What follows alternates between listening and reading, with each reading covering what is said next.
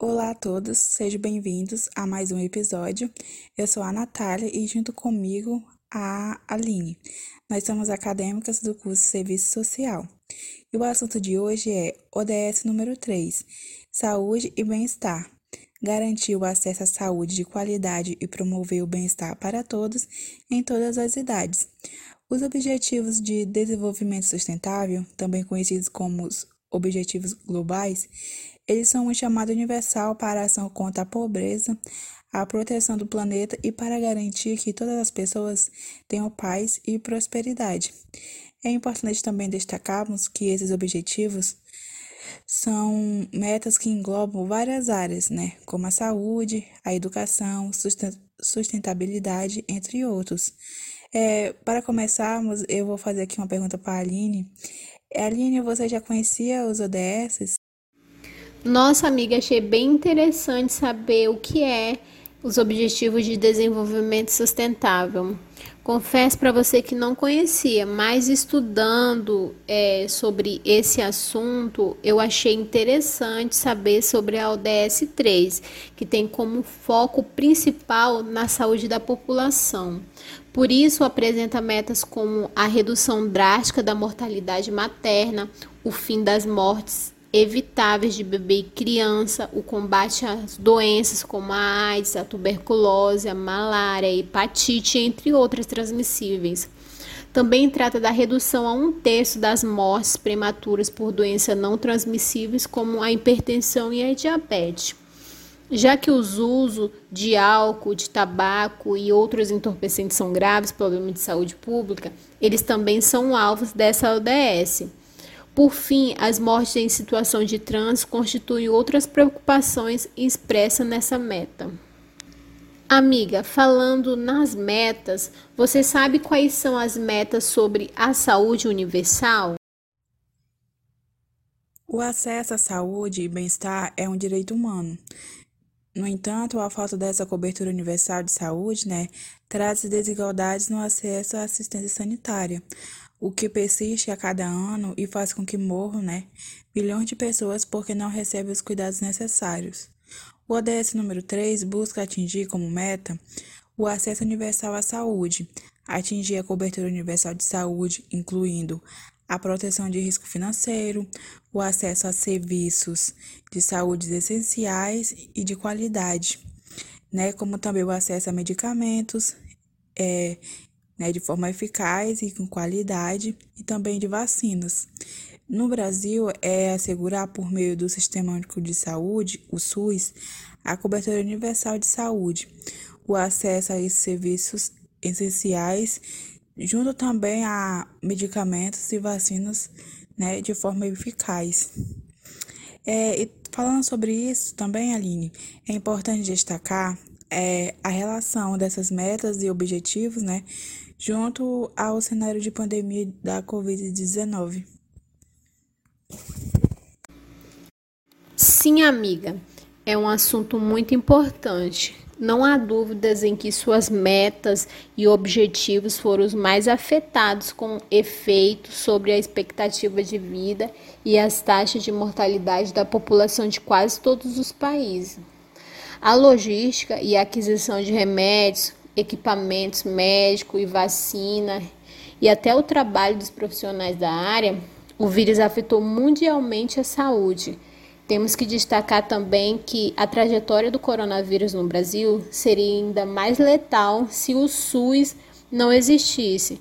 Afinal, 7 em cada 10 brasileiros que precisam de cuidados médicos recorrem a esse sistema único de saúde e que corrobora para o alcance do acesso universalizado à saúde, objetivado pela meta 3.8. Mas, amiga, me fala mais um pouco sobre a ODS 3 e a crise sanitária, agravos para atingir as metas. Todas as metas dos ODS foram afetadas, mas o ODS número 3 foi assim afetado mais de forma direta, né?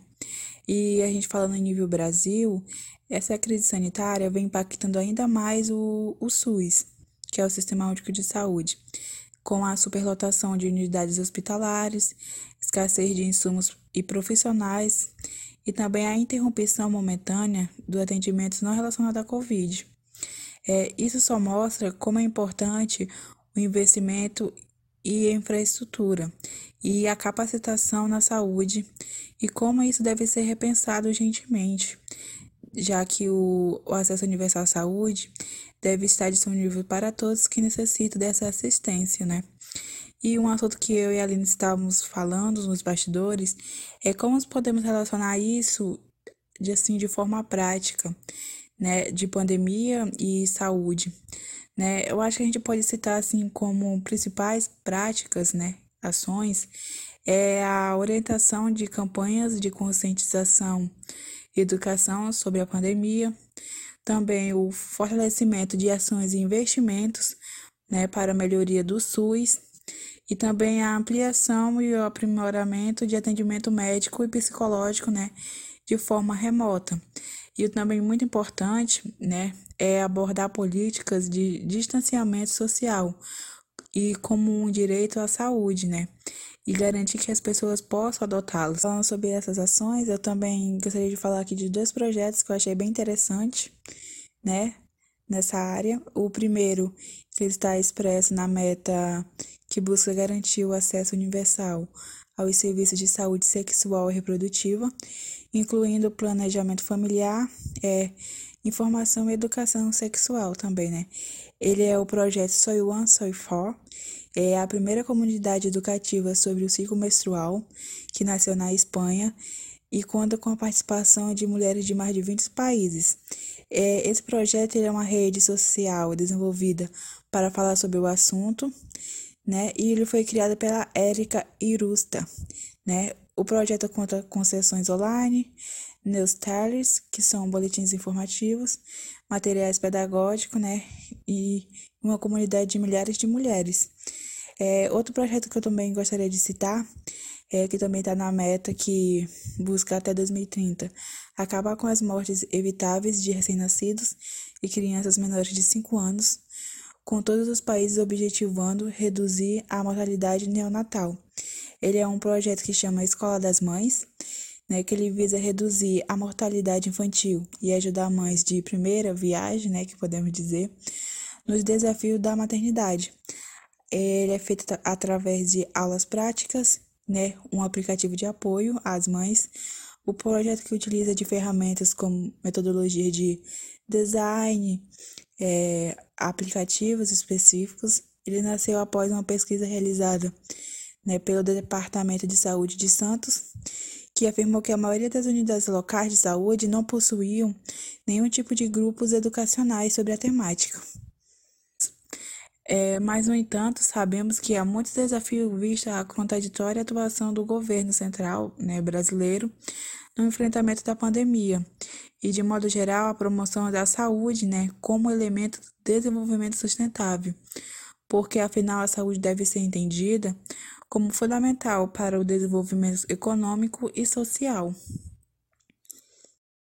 Assim, chegamos ao final de mais um episódio. Obrigada a todos os ouvintes e até o próximo episódio. Fiquem ligados nos próximos episódios sobre os ODS.